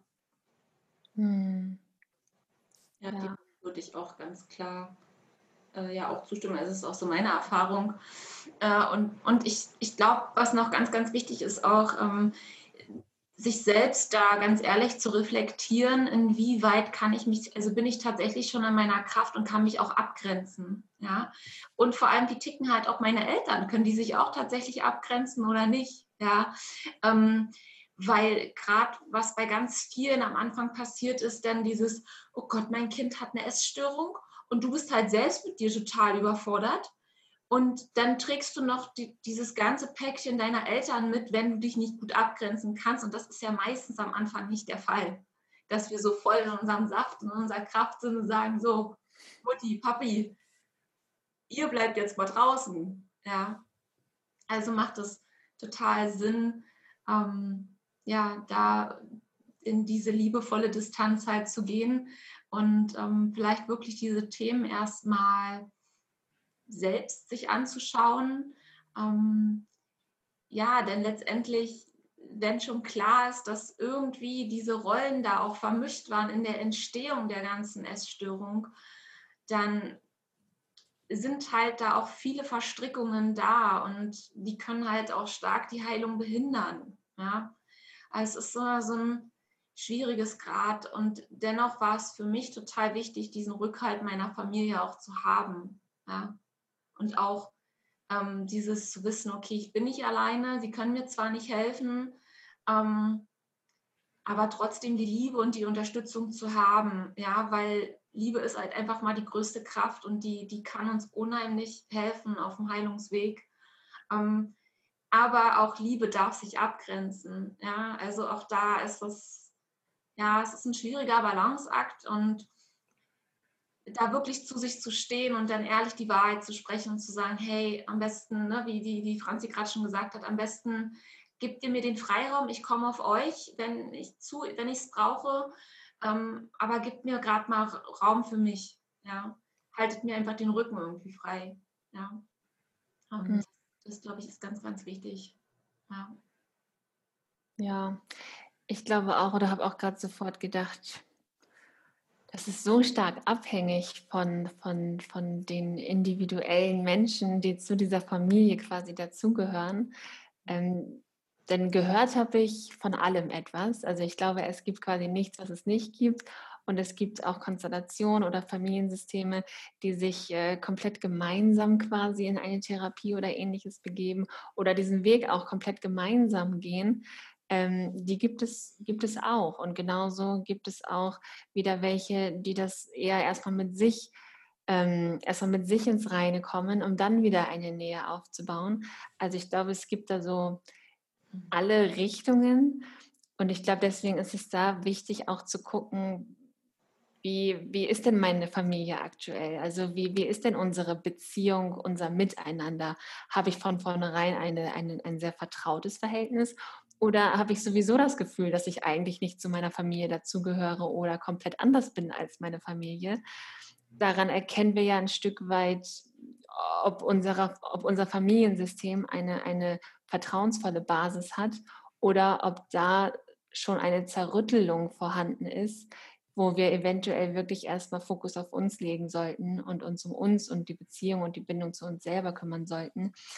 Ich glaube, da darf jeder erstmal bei sich selber hinschauen und auch die eigene Familie betrachten und da auch ehrlich hinschauen. Und ähm, mir ist gerade nur, nur so ein Gedanke gekommen, weil ich mir gerade dachte, manchmal werde ich, wird man ja so gefragt, ne, was würdest du anders machen? und ich dachte mir dann gerade, also wenn mich jetzt jemand fragen würde, ob ich irgendwas in der Hinsicht anders machen würde, dann würde ich tatsächlich eine Sache anders machen und ich würde meine Eltern bitten, sich ebenfalls Unterstützung zu holen, damit sie lernen, mit dem Thema Essstörung und auch mit mir als ihr Kind mit einer Essstörung umzugehen und mich in dem Sinne auch lernen, nicht als die Kranke oder die Betroffene zu behandeln, weil ich glaube, dass viele Eltern schnell da reinrutschen und sich halt in dieser Sorge verlieren um das Kind. Und ähm, deswegen wäre das eine Sache, die ich tatsächlich ein Stück weit anders machen würde aus heutiger Sicht, dass ich meine Eltern bitten würde, sich ebenfalls Support zu holen, damit wir uns jeder für sich weiterentwickeln können. Ja, das will mhm. ich tun. Hier kamen jetzt äh, gerade ein paar Nachrichten. ähm, ich scroll mal kurz noch ein bisschen nach oben zurück. Ayla fragt oder sagt, ich habe den Anfang verpasst. Haben die Moderatoren keine Essstörung mehr oder haben sie noch Phasen, an denen sie sich übergeben und so weiter? Mhm. Äh, ich kann den Anfang gerne machen. ähm, also ich hatte äh, insgesamt, glaube ich, 12, 13 Jahre alle möglichen Essstörungen und seit, ja, so, also ich glaube, essanfallsfrei bin ich seit fast vier Jahren. Ähm, genau, und Nein, also Erbrechen und auch Essanfälle kommen nicht mehr vor und das Thema Essen ist auch wirklich absolut in den Hintergrund gerückt, was ich niemals glaubte, was möglich ist. Aber ich habe dieses Jahr tatsächlich gemerkt, dass es doch Belastungsphasen gibt, in denen das Eis dünner wird. Ähm, also es ist nicht eingebrochen, aber ich habe wirklich gemerkt, so, okay, es gibt Phasen, in denen muss ich mehr auf mich achten. Und das fand ich eine sehr, sehr spannende Erfahrung. Ich habe zum Glück die Tools gehabt und die Skills um mich dann auch wieder so auf den richtigen Weg zu bringen. Ähm, genau, das wäre meine Antwort dazu. Ja, ich persönlich war ja zehn Jahre in der Bulimie drin und ähm, emotionalen Essen und bin jetzt aber auch seit sieben Jahren, circa sieben Jahren komplett rückfallsfrei. Ähm, habe danach noch emotional gegessen, hatte ab und zu noch Essanfälle, aber habe dann auch nicht mehr erbrochen. Und so richtig sagen, dass das Thema Essen kein Thema mehr ist, ähm, also wo ich so wirklich für mich auch emotionales Essen geheilt habe, würde ich sagen, dass das jetzt auch so vier Jahre ungefähr. Hm. Ich würde auch auf jeden Fall sagen, ähm, dass ich keine Essstörung mehr habe und das ist auch, glaube ich, etwas, was, mm, also das bedeutet aus meiner Sicht, dass es nichts gibt, was irgendeine Macht oder ähnliches über mich hat, sondern dass ich ein freies, ein bewusstes, ein selbstbestimmtes Leben führe. Ich sage gleichzeitig auch immer dazu, dass ich das Gefühl habe, ein Leben in Heilung zu leben, weil ich glaube, dass dieser innere Heilungsprozess niemals aufhören wird. Und ähm, ich könnte jetzt natürlich sagen, nee, auf gar keinen Fall, ich bin geheilt und werde es nie wieder haben. Das sage ich nicht, weil ich dafür zu oft auch die Erfahrung gemacht habe, auch jetzt in der Selbstständigkeit, dass ich da bis letztes Jahr auch vereinzelt ähm, einen Essanfall hatte in einer ganz anderen Form und auch ganz anderen Qualität und auch ein ganz anderer Umgang. Doch ähm, dass es Phasen geben könnte in meinem Leben, in denen ich zu einer alten Strategie greife. Das kann immer mal sein und trotzdem würde ich es nie in dem Moment als ich bin es gestört bezeichnen, weil es in dem Moment für mich ein unfassbar ja, starkes, kräftiges, machtvolles Alarmsystem ist und ich auch sofort weiß, was dahinter steckt durch die Entwicklung. Also ich weiß, dass ich es nicht brauche und ich greife auch nicht bewusst dahin in diese Trickkiste sozusagen. Doch wer weiß, was in meinem Leben passiert und wie ich darauf reagiere. Das kann ich natürlich niemandem beantworten, genauso wie ich nicht weiß, ob ich jemals irgendeine andere Form von Krankheit oder anderer Geschichte entwickeln werde. Ich denke nicht mit wachsen, also ich denke nicht, je bewusster wir uns werden, weil wir es eben nicht brauchen.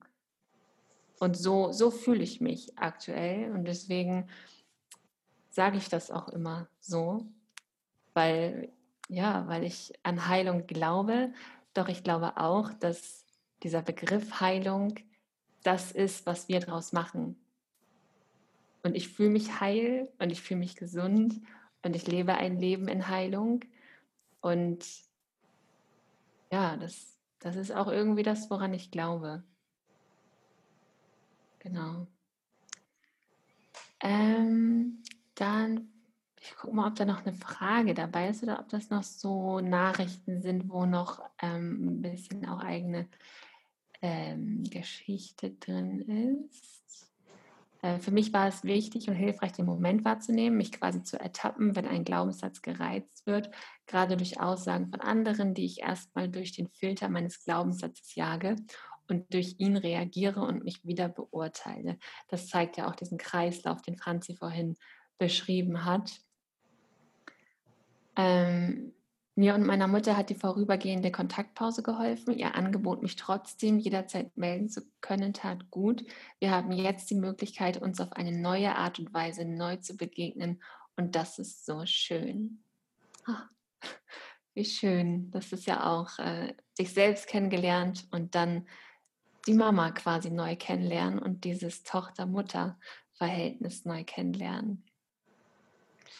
Sabrina schreibt, ich weiß nicht, ob das ganz reinpasst, aber gerate immer wieder an eine Grenze mit meiner Mutter bezüglich der Kinder. Immer wieder, wenn ich sage, so jetzt ist genug mit dem Naschen, meine Mutter gleich kommt. Hm? Ach so, dass ähm, wenn sie sagt, jetzt ist genug mit dem Naschen, kommt die Mama um die Ecke und sagt, deine Kinder dürfen auch gar nichts. Ich bin da schon immer wieder verunsichert, obwohl ich denke, es für mein Empfinden richtig zu machen, aber genau weiß ich es nicht. Okay. Das heißt, du bist verunsichert durch das Verhalten deiner Mama, beziehungsweise durch diesen Satz, deine Kinder dürfen auch gar nichts und zweifelst dann deine eigenen mütterlichen Empfindungen an. So verstehe ich jetzt die, die Frage beziehungsweise die Aussage. Ähm, Abgrenzung? Ganz klar, definitiv Abgrenzung. Also vor allem ist das eine sehr, sehr pauschale Aussage. Deine Kinder dürfen gar nichts. Also es ist einfach, die Kinder dürfen nicht naschen, das triggert irgendwas in, in der Mutter und dann kommt so ein pauschaler Satz raus. Ähm, oft sagt das was über die Mutter-Tochter-Beziehung tatsächlich einfach aus. Ne? Also ich glaube, Abgrenzung ist vor allem, wenn man eigene Kinder hat, wahnsinnig wichtig. Ja. Und das auch liebevoll zu kommunizieren tatsächlich. Also ich finde, das muss man immer wieder betonen, dass man kommunizieren darf, dass das die eigenen Kinder sind und nicht die Kinder der Mama. Ja? Also dass man selbst entscheidet, wie man die Kinder aufzieht. Mhm. Ja. Hier ist auch noch, ähm, Isabel schreibt auch noch, meine Mutter sagte mal, sie will gar nicht wissen, wie es mir geht. Also insofern kommt eine Familientherapie ähm, nicht in Frage oder ist kein, kein Thema. Mhm.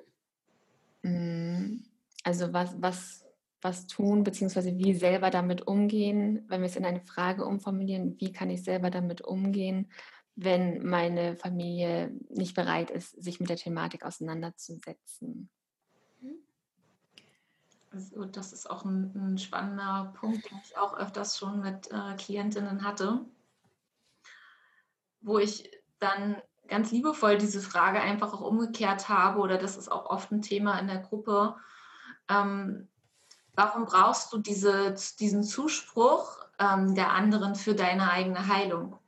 Oder ist es vielleicht, auch wenn es eine konfrontierende Frage ist, aber ist es vielleicht für dich auch eine Art von Ausrede, ähm, dich weiter auch in diesem State zu halten, in dem du gerade aktuell bist. Ja, und da steckt für mich letztendlich wieder die Lösung darin und das ist echt mit ein schwieriger Schritt, das weiß ich, ähm, diese, hol dir deine Macht zurück. Es ist dein Leben. Es geht um deine Gesundheit, es geht um deine Heilung. Und du brauchst keinen Zuspruch von anderen Menschen dafür. Und vor allem brauchst du auch nicht ähm, die, die Entwicklung oder den Wachstum anderer Menschen dafür, weil es geht hier ganz allein nur um dich. Und da dürfen wir uns diese Energie wirklich wieder zurückholen, die wir für unsere eigene Heilung brauchen. Und das ist ein, glaube ich, ein ganz, ganz großes, liebevolles Ja, was wir uns denn da ähm, selber geben in dem Moment. Und auch wenn das vielleicht triggert oder schmerzhaft ist, ähm, weil es vielleicht auch was Altes in uns ähm, ja, hochwühlt, ja, dieses Jahr, die anderen interessieren sich nicht für mich oder so, ja. Oder auch wieder dieses, ich bin nicht gut genug oder ich bin vielleicht nicht wichtig genug. Ähm, dir dann erst recht das alles zurückzuholen und eben dann doch für dich einzustehen und deinen Weg zu gehen. Ja. ja.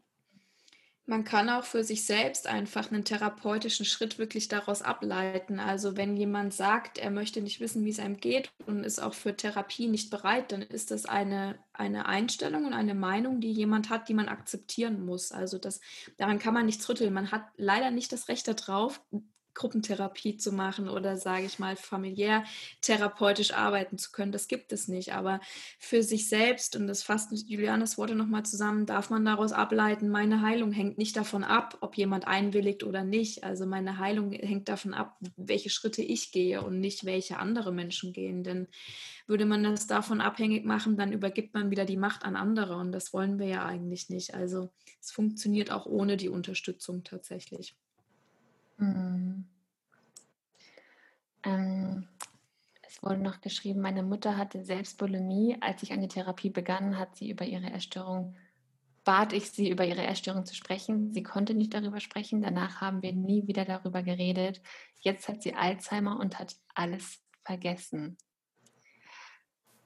Also, wenn ich dazu ganz kurz was sagen kann, ähm, also äh, wenn ich das jetzt so lese, dann muss ich sagen, geht mein Herz auf, weil ich glaube, dass du ihr mit unfassbar viel Liebe begegnen kannst. Denn im Grunde, wenn sie sich nicht mehr daran erinnern kann, wenn ihr jetzt keine Möglichkeit mehr habt, darüber zu sprechen, dann versuch sie doch mal in so einem Moment nicht als deine Mutter zu sehen, sondern sie als eine Person, als Gleichgesinnte anzuerkennen dafür, dass sie auch diesen Weg gegangen ist und dass sie durch eine Bulimie gegangen ist. Denn sie ist in diesem Moment quasi wie jetzt eine hier von uns, die jetzt genauso hier sitzen könnte und über ihre Erfahrungen sprechen könnte. Und ich glaube, dass du ihr mit ganz viel Anerkennung und auch mit ganz viel, ja, umso mehr Mitgefühl begegnen kannst, weil du ja Ähnliches durchlebst, sicherlich auf deine eigene Art und Weise. Doch dadurch, dass sie dir jetzt nicht mehr genau erzählen kann, was sie durchlebt hat oder ihre Geschichte mit dir teilen kann, glaube ich, darfst du sie einfach mit ganz viel Anerkennung und auch mit ganz viel Mitgefühl ähm, wertschätzen, weil du ja im Grunde tief in dir weißt, was für ein Weg sie gegangen ist und dass der vermutlich auch nicht super easy peasy war und nur bergauf, sondern dass es ebenfalls ein Heilungsweg war und eine Entwicklung, die sicherlich auch ihre Höhen und Tiefen hatte. Und ich glaube, dafür können wir deiner Mama Anerkennung und Wertschätzung entgegenbringen. Nur ganz kurz zwischendurch, ähm, nicht, dass der Link gleich abbricht, ähm, dass wir einfach, weil wir haben, glaube ich, 90 Minuten, oder Juliane? Ist es auch vorher eingestellt oder? Ja, aber es bricht nicht ab. Also okay, okay, alles gut. Okay. Dann würde ich sagen, wir nehmen auch noch so die zwei letzten Fragen äh, und mhm. ziehen dann so einen Schlussstrich.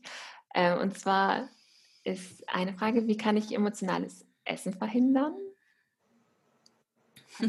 Das macht nochmal ein ganz anderes neues Fass auf.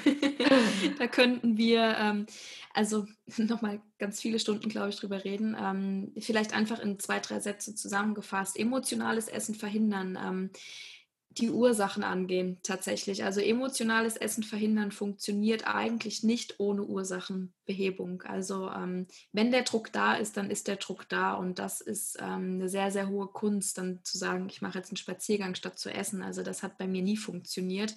Ursachenbehebung. Ja, ja. Dem stimme ich ganz, ganz klar ähm, zu. Ja. Ich auch. Ich auch. Und ja, weil das ein, also viele von uns kennen ja auch Skills und das ist ja auch das, was uns sehr, sehr häufig und sehr, sehr früh meistens begegnet. Und ähm, da war einfach nur noch ganz kurz, ähm, war für mich auch wichtig zu, zu oder anzuerkennen oder auch zu erkennen, dass es nicht nur darum geht, Skills zu haben und Skills zu entwickeln, sondern dass ich parallel auch dahinter schauen darf um zu verstehen, was ich denn eigentlich brauche. Denn dahinter liegen ja immer auch tiefer liegende Bedürfnisse. Und ja, Skills sind gut, wenn wir welche haben, damit wir nicht permanent quasi da drinne stecken in unseren Tiefs oder auch in unseren schwarzen ähm, Löchern. Deswegen glaube ich, sind sie hilfreich. Und gleichzeitig ist es super, super mega wichtig und unabdingbar, trotzdem den Vorhang aufzumachen und dahinter zu gucken. Und so wie Franzi gesagt hat, sich an die Ursachen ranzuwagen, also quasi beides äh, zu nutzen. Ähm, Kerstin hat noch geschrieben, meine Eltern haben es damals gemerkt und kurz angesprochen und seitdem nie wieder. Nach 18 Jahren weiß ich nicht, wie ich nochmal das Gespräch mit ihnen suche. Ich glaube, da darfst du dich fragen, liebe Kerstin, ähm, ob du das Gespräch suchen musst und möchtest. Ja, also ich glaube nicht, dass man immer das Gespräch suchen muss, wenn man für sich selbst damit abschließen kann. Wenn du sagst, du brauchst das Gespräch nochmal, ähm, ist jetzt natürlich die Frage, wie du persönlich gut an deine Eltern drankommst. Also bei mir war es tatsächlich so, dass wir oft dann mal in so gelösten Momenten, wenn man sich mal getroffen hat, tatsächlich auch bei einem Abendessen wirklich darüber gesprochen hat. Aber dann nur, wenn die Kernfamilie da war und nicht, wenn noch andere Personen dabei waren. Also ich würde schauen, dass man einen geschützten Rahmen auf jeden Fall wählt. Ja. Sehe ich auch so. Mhm. Unterstrichen. Ach, vielen Dank erstmal, auch bei all die wundervollen Fragen jetzt am Ende noch. Ähm, das ist äh, ja auch für uns natürlich total schön, dass wir hier in einen Austausch gehen konnten und auch gegangen sind und äh, dass wir auch irgendwie so, es fühlt sich sehr persönlich an, auch wenn wir jetzt nicht in einem Raum sitzen. Total. Ja. Mega. Und das ja, ist auf jeden Fall sehr schön. Deswegen Vielen Dank für alle, die jetzt hm. heute schon dabei waren. Und ähm, um schon mal einen Ausblick zu geben, heute ging es um die Familie. Am 14. Oktober um 19.30 Uhr geht es um das Thema Partnerschaft. Also wie heile ich die Beziehung in meiner Partnerschaft zu meinem Partner oder auch Partnerin, je nachdem. Und ähm, da kamen auch schon sehr, sehr, sehr viele Fragen. Juliane hat auch schon gesagt, dass äh, auch bei ihr in der Community sind hauptsächlich Fragen zu diesem Thema Partnerschaft, da das ja auch für viele einfach die Beziehung ist, die wir heute im Erwachsenenleben, ähm, die uns da sehr nahe steht, neben der eigenen Familie. Und ähm, darauf freuen wir uns auch schon sehr. Ich glaube, da könnten wir wahrscheinlich vier Stunden einplanen und würden nicht alles besprechen können. ähm, doch wir werden es auch da auf jeden Fall ähm, ja, auf den Kern runterbrechen, werden auch da äh, praktisch orientierte und fundierte und so ursachenfokussierte Antworten wie möglich ähm, geben und auch teilen und natürlich auch die eigenen Erfahrungen mit einbringen. Und ähm, in diesem Sinne Vielen Dank nochmal an alle, die dabei waren. danke, danke. Wow, Chapeau an dich, wenn du bis hierhin durchgehalten hast.